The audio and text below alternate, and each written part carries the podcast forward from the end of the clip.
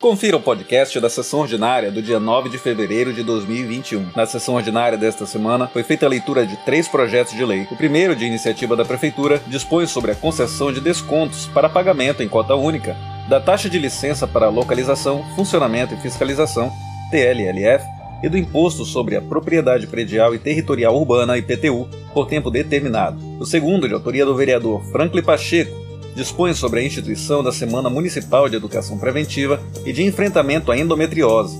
E o terceiro, de autoria da vereadora Tatiane Helena, dispõe sobre a prioridade de atendimento aos colonos nos estabelecimentos bancários, comerciais, órgãos públicos e outros que importem em atendimento por filas, senhas ou métodos similares. Os projetos foram encaminhados para análise das comissões e, em seguida, a reunião foi suspensa para a abertura da sessão especial de posse da Procuradoria da Mulher. A vereadora Tatiane Helena foi empossada como titular e os vereadores Nelson Missão e Sandro Marques como procuradores adjuntos. A Procuradoria da Mulher foi criada para inserir a Câmara de forma mais efetiva no debate sobre questões de gênero e na luta pela construção de uma sociedade em que homens e mulheres têm os mesmos direitos. A intenção é atuar contra todas as formas de discriminação e violência contra a mulher. Após a posse, foi reaberta a sessão ordinária, onde foram aprovados os seguintes requerimentos: o vereador Sandro Marques apresentou dois requerimentos, um solicitando a construção e equipagem de um posto de saúde na colônia Cacimbão, o segundo requerendo a construção de uma praça no loteamento Pandolfo e Zeno Azeredo, equipada com aparelhos de academia. O vereador Ézio Moreira solicitou a consolidação do Centro de Perícias Científicas Renato Chaves, no município de Paragominas, com envio e posterior votação da Lei de Criação e Provimento de Cargos, o vereador Jairo requereu a ampliação e reforma do posto de saúde da CAI.